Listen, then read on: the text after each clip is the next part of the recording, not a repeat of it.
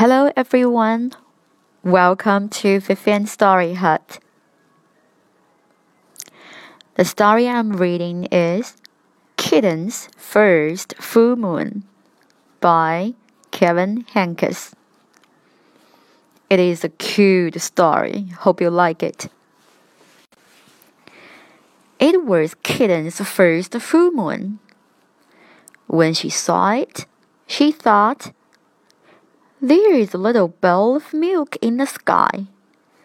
And she wanted it. So she closed her eyes and stretched her neck and opened her mouth and licked. But, but Kitten only ended up with a bug on her tongue. Poor Kitten. Still, there was the little bowl of milk, just waiting.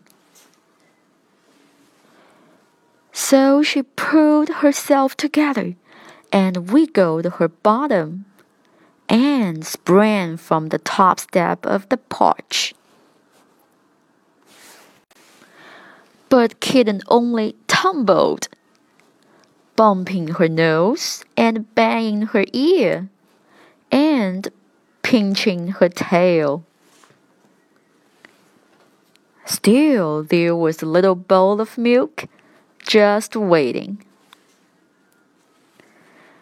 So she chased it down the sidewalk, through the garden, past the field, and by the pond.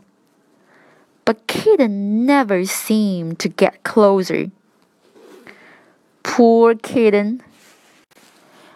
Still, there was a little bowl of milk just waiting. So she so she ran to the tallest tree she could find, and she climbed and climbed and climbed to the very top. But Kitten still couldn't reach the bowl of milk, and now she was scared. Poor Kitten! What could she do? Then in the pond, Kitten saw another bowl of milk, and it was bigger. What a night! So she raced down the tree and raced through the grass and raced to the edge of the pond. She leaped with all her might. Poor kitten!